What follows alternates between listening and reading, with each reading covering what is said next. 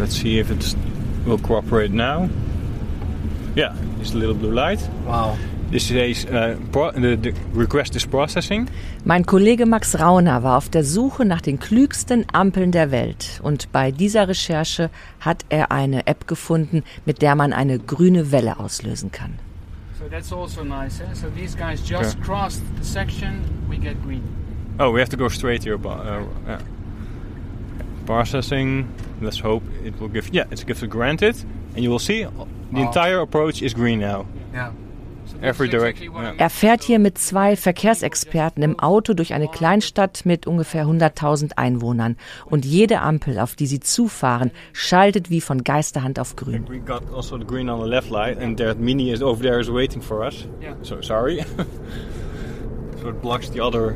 We got also the green on the left light and that Mini is over there is waiting for us. Yeah. So sorry. so it blocks the other the other lane on the other side. We're, we're blocking this all. One, yeah, yeah, yeah. So we yeah. we're not making any friends here.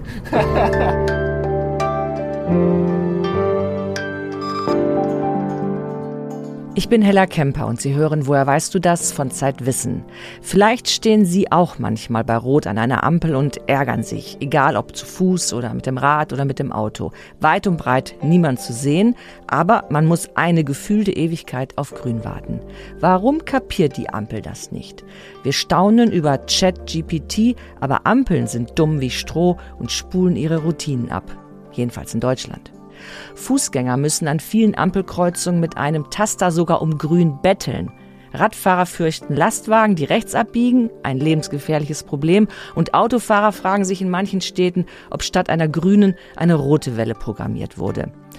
Nun gibt es aber eine Stadt, in der das alles viel besser funktioniert. Wir haben sie besucht. Hallo Max, du hast an deiner Beziehung zu Ampeln gearbeitet. Was war der Grund dafür? Ja, ich habe Ampeln lange Zeit für langweilige technische Geräte gehalten, die mich nerven, wenn sie rot sind, die aber irgendwie da sein müssen, damit kein Chaos ausbricht. Auf meinem Weg zur Arbeit mit dem Fahrrad, da gibt's Ampeln, von denen weiß ich, ich muss bei der einen lossprinten, um die nächste bei grün zu erwischen. Das ist hier vorne am Hotel Atlantik, da wo Udo Lindenberg wohnt. Da merkt man schon, die sind irgendwie synchronisiert, aber nicht für Radfahrer. Und dann gibt's andere Ampeln, die waren lange Zeit so blöd geschaltet, jetzt nicht mehr, dass ich mich jedes Mal gefragt habe, wer die eigentlich programmiert hat. Und wenn man dieser Frage nachgeht, wer entscheidet eigentlich in einer Stadt, wie die Ampeln geschaltet werden, welche Vorschriften, welche politischen Entscheidungen, welche Interessen dahinter stecken, dann wird es spannend. Dann ist die Ampel plötzlich nicht nur ein dummes technisches Gerät, sondern sie steht plötzlich im Zentrum dieser ganzen Verkehrswendedebatte. Jetzt müssen wir vielleicht ein bisschen aufpassen. Wir kommen beide mit dem Fahrrad zur Arbeit und wollen jetzt hier nicht nur aus der Radbubble über Ampeln reden. Ja, das stimmt schon. Also ich lege tatsächlich die meisten Wege hier mit dem Rad zurück. Ich fahre aber auch mal Auto. Ich gehe hin und wieder zu Fuß. Für mich war der Ausgangspunkt für die Recherche auch nicht unbedingt Ärger über bestimmte Fahrradampeln, sondern erstmal die neutrale Beobachtung, es gibt immer mehr Sensoren und Antennen auf den Ampelmasten und so kleine Videokameras, die mich beobachten und ich habe gemerkt, da verändert sich gerade etwas. Dann war ich beim Fußverkehrskongress in Bremen und da habe ich sozusagen die amtliche Fußgängersicht auf die Ampel mitbekommen. Es sind ja auch Ampeln gerade für Menschen zu Fuß keine sichere Veranstaltung. Von allen Fußgängern, die an Ampeln zu Schaden kommen, hatten zwei Drittel grün. Dem einen Drittel, das bei Rot ging, ist nicht zu helfen. Davon raten wir ab. Aber Ampeln sind so geschaltet, dass man zum Beispiel von Abbiegern oft gerammt wird oder von Leuten, die im Auto äh, in die blockierte Kreuzung reingefahren sind und dann einfach weiterfahren, ohne zu sehen, dass schon wieder Fußgängergrün ist. Ampeln sind hinderlich und unsicher für die Menschen zu Fuß. Je weniger es gibt, desto besser sind, wäre es. Roland Stimpel ist Vorstandsmitglied von Fuß e.V. Das ist so etwas wie Deutschlands Fußverkehrslobby. Die ideale Lösung aus unserer Sicht lautet natürlich rundum grün. Alle Fahrzeuge haben rot und man kann in alle Richtungen gehen. Das gibt es in Deutschland. In Aachen gibt es so eine Kreuzung, in Berlin gibt es auch eine. In Berlin ist das am Checkpoint Charlie. Da dauert ein Ampelzyklus je nach Tageszeit 70 bis 80 Sekunden. Da fahren dann erst die Autos in der Einrichtung, dann in der Richtung quer dazu und dann müssen alle Autos stehen bleiben und die Fußgänger dürfen in alle Richtungen über die Kreuzung gehen. Da gibt es eine weltberühmte Kreuzung in Tokio, wo in einer Ampelphase 2000 Leute aus fünf Richtungen rübergehen. Es funktioniert, aber ähm, wenn man dann sagt, es soll eine bestimmte Zahl von Fahrzeugen auch rüberkommen, bedeutet das, dass man zwischendurch ziemlich lange warten muss. Das ist auch wieder schlecht. Und das ist ein Grunddilemma von Ampelkreuzungen. Entweder du schaltest für jeden Verkehrsstrom getrennt grün. Dann hast du maximale Sicherheit, auch keine Gefahr durch abbiegende LKWs, weil die nicht gleichzeitig grün haben wie die Fußgänger oder Radfahrer. Aber dann hast du lange Wartezeiten und die führen dann wieder dazu, dass es mehr Leute gibt, die ungeduldig werden und bei Rot gehen oder fahren. Also dieses Dilemma zwischen entweder hohe Sicherheit oder niedrige Wartezeit ist im System Ampel nicht auflösbar, nur ohne Ampeln. Naja, aber eine Stadt ohne Ampeln, das klingt nach Utopie. Ja, das klingt utopisch, aber das ist vielleicht auch der Job eines solchen Lobbyvereins, dass man erstmal Maximalforderungen aufstellt. Du kannst natürlich nicht von heute auf morgen alle Ampeln abschaffen. Das geht nur, wenn du gleichzeitig Tempo 30 oder sogar Tempo 25 einführst und darum wird ja zurzeit in vielen Städten und Kommunen auch gestritten. Für die Fußgänger sind aber nicht nur zu schnelle Autos eine Bedrohung, sondern auch aggressive Radfahrerinnen und Fahrer. Zu Radfahrenden haben wir ein gemischtes Verhältnis. Zum einen freuen wir uns auf der Fahrbahn über jedes Fahrrad, das da anstelle eines Autos unterwegs sind. Auf der anderen Seite haben leider alle Zweiräder die unangenehme Eigenschaft, dass sie in Räume eindringen, in denen bisher noch gar keine Fahrzeuge waren. Und man beobachtet auf Gehwegen, in Parks, in Fußgängerzonen, dass die, die Reservate und die sicheren Bereiche dann weggenommen werden. Das äh, klassisches Zitat eines, eines alten Herrn in diesem Kontext, der sagte, früher fing mein Problem an der Straßenecke an. Heute fängt es an, wenn ich aus der Haustür komme. Wenn das die Verkehrswende ist, dann will ich sie nicht. Lass uns noch mal bei den Ampeln bleiben und bei den Schaltungen. Wer entscheidet denn eigentlich darüber, wie eine Ampel geschaltet wird? Ich kann das nicht für jedes Bundesland genau sagen, dafür sind da einfach zu viele Behörden involviert. In Stadtstaaten wie Hamburg, Berlin und Bremen, da gibt es Behörden für Mobilität oder Verkehrswende oder wie die heißen, die machen bestimmte politische Vorgaben. In den Flächenbundesländern sind das die Verkehrsministerien und dann gibt's die Unterabteilungen oder Unterbehörden und die tüfteln dann den Zyklus für Ampelkreuzungen aus und beauftragen Firmen wie Unex, das war früher Siemens, beauftragen Firmen wie diese mit der Schalttechnik. Das klingt jetzt nach ziemlich vielen, die da mitreden dürfen, oder? Ja, das sind viele. Ich glaube, der entscheidende Punkt ist, dass alle diese Verkehrsmenschen sich an ein bestimmtes Regelwerk halten müssen. Das sind die Richtlinien für Lichtsignalanlagen, kurz RILSA, 92 Seiten dick. Und diese Vorschrift, die wird vom Fußverein kritisiert.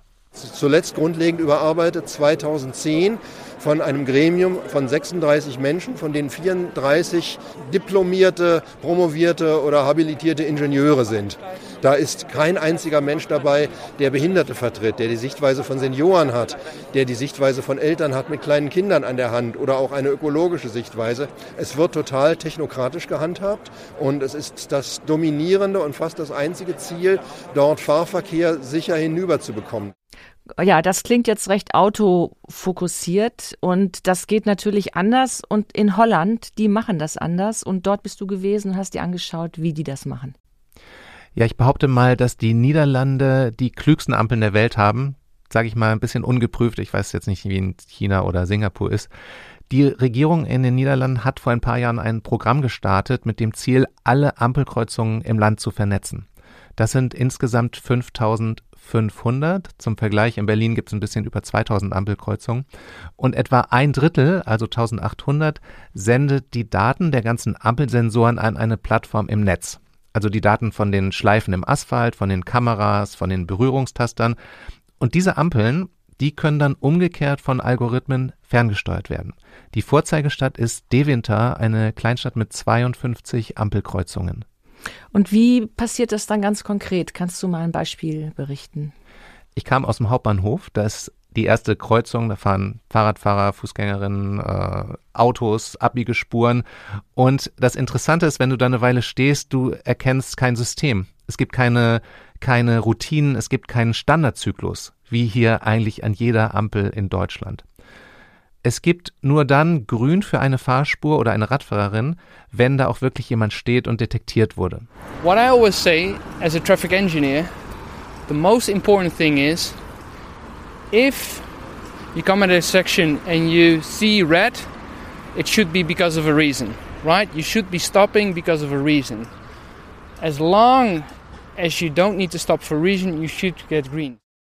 Das ist Bob Ransdorp, der arbeitet für die Beratungsfirma Royal Haskoning DHV und die hat die Ampelsteuerung in Zusammenarbeit mit der Stadt Deventer programmiert. Er sagt, wenn du bei Rot halten musst, dann sollte das einen Grund haben. Was meint er damit? Er meint, dass du quasi philosophisch gesagt in einer guten Ampelschaltung einen Sinn erkennen solltest. Du musst halten, weil gerade jemand anders grün hat. Äh, ist das nicht in Deutschland so?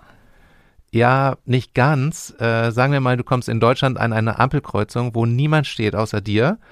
Du hast rot und drückst auf den Taster da, diese gelben, diese gelben Taster an der Ampel, am Ampelmast dann hast du immer noch eine Minute rot, weil die Ampel halt ihren starren Zyklus abfährt und da sind die Fußgänger halt erst dann in einer Minute dran. In Deventer drückst du drauf und kriegst in wenigen Sekunden grün, wenn niemand anders dasteht. Okay, there you go. Wir haben uns da an eine Kreuzung gestellt und sehen ein paar Fußgänger, die grün kriegen. So, pedestrians are a pretty important uh, type of group uh, uh, mobility users here.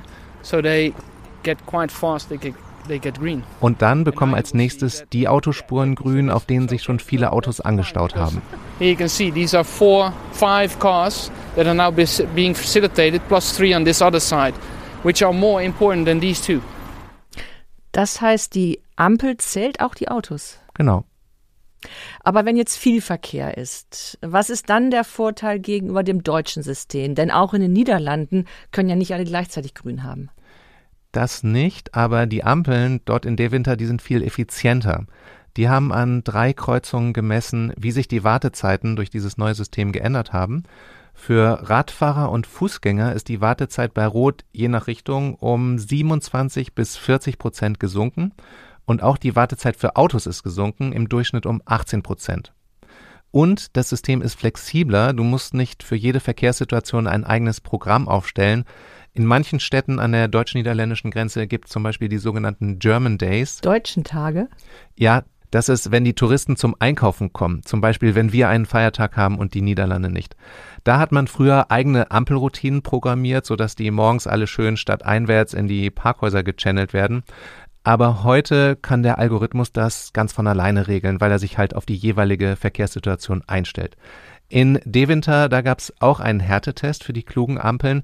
Der hat auch mit den Deutschen zu tun, aber aus einer Zeit, als von hier nicht Touristen kamen, sondern Bomben. In 2020, die Autobahn A1 wird verbreitet und da wird eine ähm, Bombe von der Zweiten Weltkrieg gefunden und die ganze Autobahn wird gesperrt am Sonntag.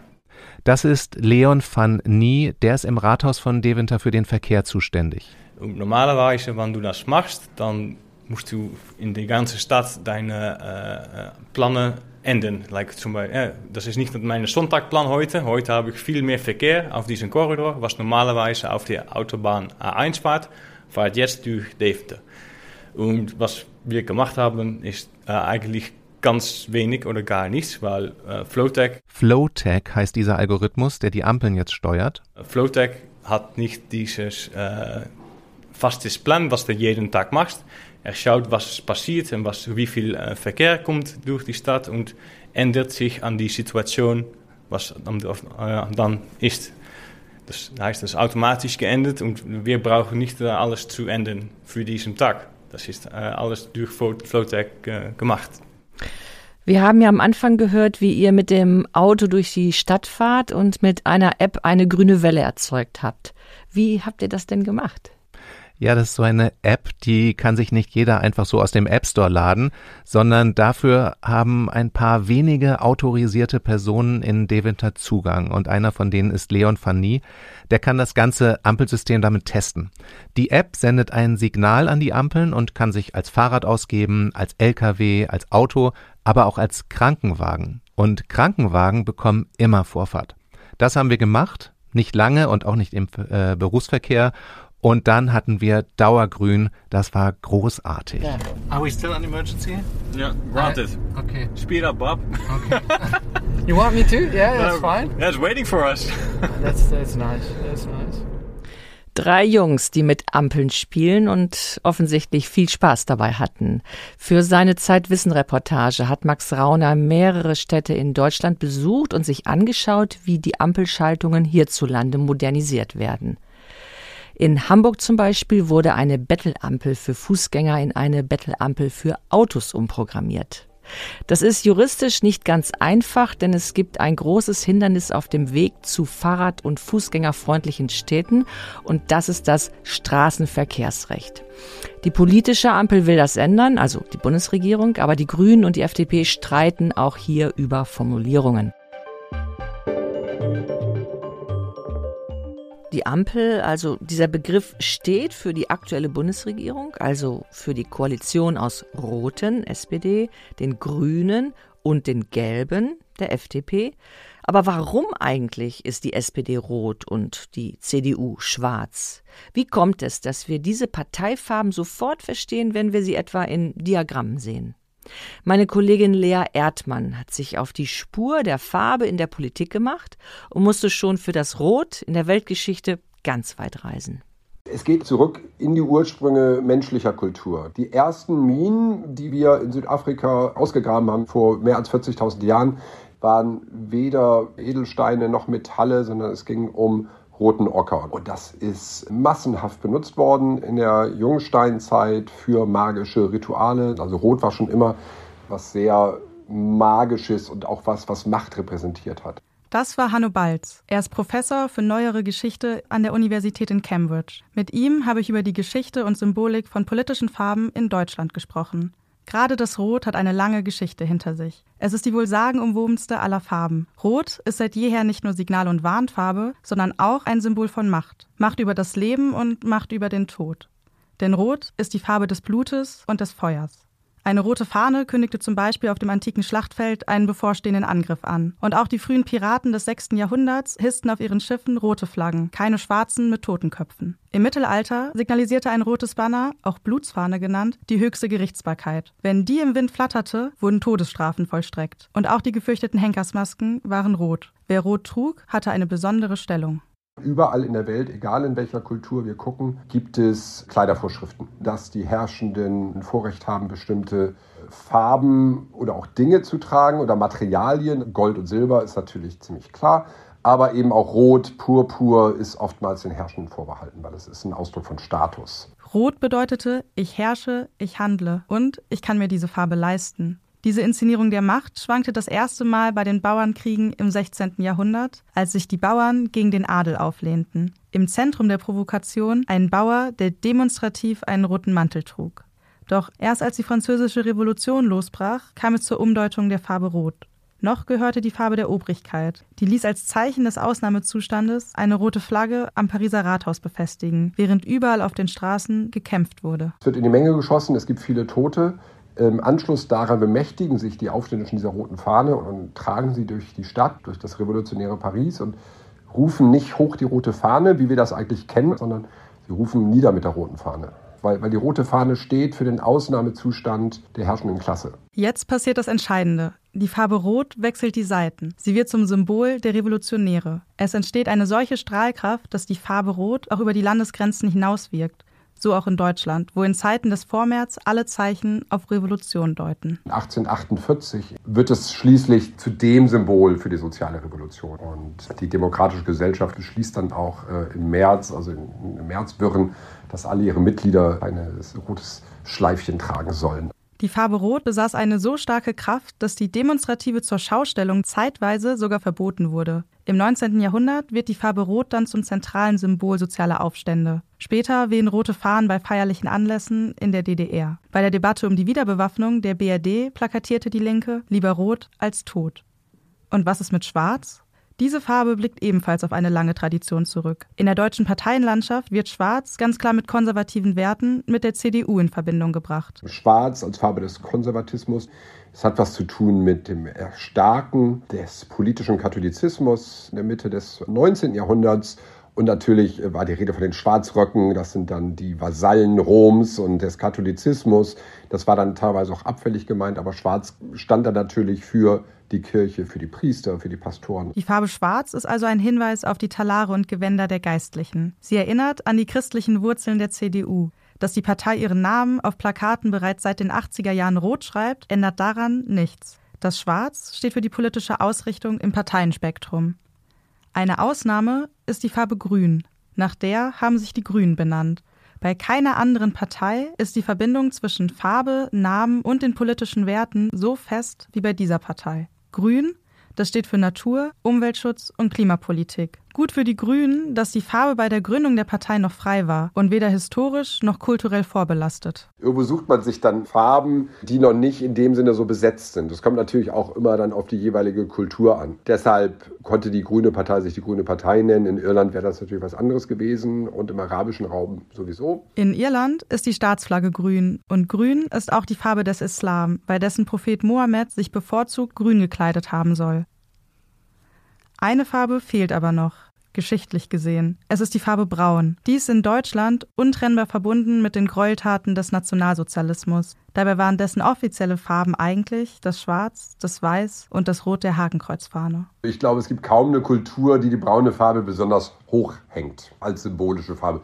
Das Interessante ist eigentlich, dass Braun in Bezug auf die Nationalsozialisten eher pejorativ verwendet wurde. Also es gibt relativ wenig Selbstbezüge der Nazis auf Braun. Pejorativ heißt abwertend. Die Linken verspotteten die Nazis zum Beispiel wegen der Uniformfarbe der SA. Andererseits, so trat die NSDAP nach außen hin farblich geschlossen auf.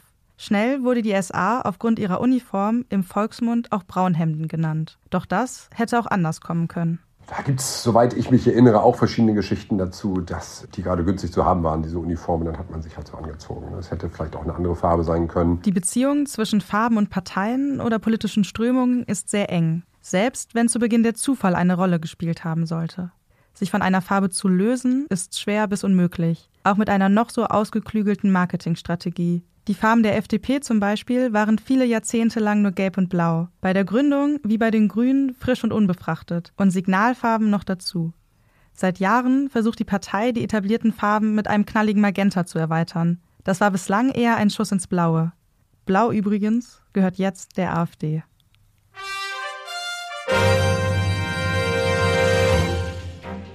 Was wir nicht erklären können. Unmögliche Kolumne von Christoph Drösser. Heute, warum nehmen wir Farben bei unterschiedlicher Beleuchtung gleich wahr?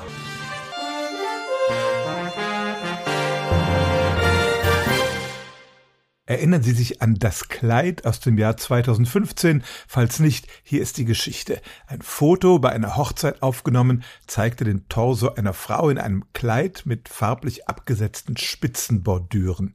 Im Internet brach eine heiße Debatte aus. Die Hälfte der Nutzer behauptete, das ist ein weißes Kleid mit goldenen Verzierungen. Nein, sagte die andere Hälfte, das Kleid ist hellblau, die Bordüre ist schwarz. Ein Beispiel dafür, dass unser Wahrnehmungsapparat uns bei der Identifizierung von Farben einen Streich spielen kann. Das Problem. Das Licht, das von Gegenständen in unser Auge reflektiert wird, hat je nach Beleuchtung eine unterschiedliche Farbe. Aber wir nehmen einen roten Apfel immer als rot wahr, egal ob wir ihn in vollem Sonnenlicht sehen oder in einem Zimmer mit schwacher gelblicher Beleuchtung. Wie schafft unser Sehapparat diese Farbkorrektur? Was wir schon wissen. Der rote Apfel hat eine objektive Farbe, er verschluckt einen gewissen Teil des Farbspektrums, wenn er mit weißem Licht angestrahlt wird, also mit Licht, in dem alle Wellenlängen gleich stark vorkommen. Das ist aber in der Wirklichkeit nie der Fall. Ein oranger Gegenstand, der im Schatten liegt, wirft dasselbe Spektrum zurück wie ein brauner bei heller Beleuchtung. Glühbirnen gibt es mit unterschiedlicher Farbtemperatur, sie lassen die Farben eines Objekts unterschiedlich erscheinen würden elektronische Kameras, etwa in unserem Handy, nicht automatisch einen sogenannten Weißabgleich machen, dann hätten die meisten Fotos für uns einen seltsamen Farbstich. Aber wir machen diesen Weißabgleich automatisch und bezeichnen den Apfel auch unter schwierigen Beleuchtungsbedingungen als rot. Nur wenn die Lichtquelle nur eine einzige Farbe hat, zum Beispiel blau, versagt unsere Wahrnehmung und wir können nicht sagen, welche Farbe der Apfel hat was wir nicht erklären können. Naiv stellen wir uns den menschlichen Sehapparat vor wie Fernsehen. Das Auge ist eine Kamera, es leitet das Bild weiter ins Gehirn, das sich das Bild sozusagen anschaut und es dann interpretiert. Eine frühe Erklärung für die Farbkonstanz, etwa durch den deutschen Forscher Hermann von Helmholtz, war daher, wir korrigieren unbewusst im Gehirn die Farbwahrnehmung, weil wir die Situation einschätzen können. Aber das Auge ist keine Kamera. Zwar kann man die farbempfindlichen Zapfen auf der Netzhaut mit den Pixeln einer Kamera vergleichen, aber deren Wahrnehmung wird nicht ungefiltert ins Gehirn weitergeleitet. Schon im Auge wird das Signal stark verarbeitet. Die alternative Erklärung sagt, das Auge passt sich an die Beleuchtungsverhältnisse an und macht sozusagen diesen automatischen Weißabgleich, sodass der Apfel unter allen Lichtverhältnissen rot aussieht. Im Jahr 1970 entwickelte der Erfinder der Polaroid-Kamera Edwin Land eine Theorie, nach der Adaption und Interpretation zusammenspielen. Er nannte das Retinex, ein Kunstwort aus Retina, also der Netzhaut, und Cortex, der Hirnregion, die unter anderem visuelle Reize verarbeitet. An so eine Mischung glauben heute die meisten Forschenden, die genauen Mechanismen dafür müssen sie noch entschlüsseln. Das Internetkleid war übrigens tatsächlich blau-schwarz. Aber wie die unbewusste Farbkorrektur unserer Wahrnehmung funktioniert, das ist bis heute nicht vollständig geklärt. Die Titelgeschichte im neuen Zeitwissen-Magazin dreht sich um die Frage, kann man Stil lernen? Ja, kann man, schreibt unsere Autorin Susanne Meyer. Stil hat aber nichts mit dem zu tun, was auf Instagram simuliert wird. Das große Zeitwissen-Gespräch haben wir mit der Modeikone Jill Sander geführt. Und Katrin Zeug hat den Knigge gelesen und erklärt, was ein guter Stil im zwischenmenschlichen Umgang bedeutet. Eine kostenlose Probeausgabe des Zeitwissen-Magazins erhalten Sie unter zeit.de slash wissen-podcast. Wir freuen uns über Feedback und Ideen an podcast.zeit-wissen.de. Ich bin Hella Kemper und in zwei Wochen hören Sie hier wieder Linda Fischer und Jakob Simmank.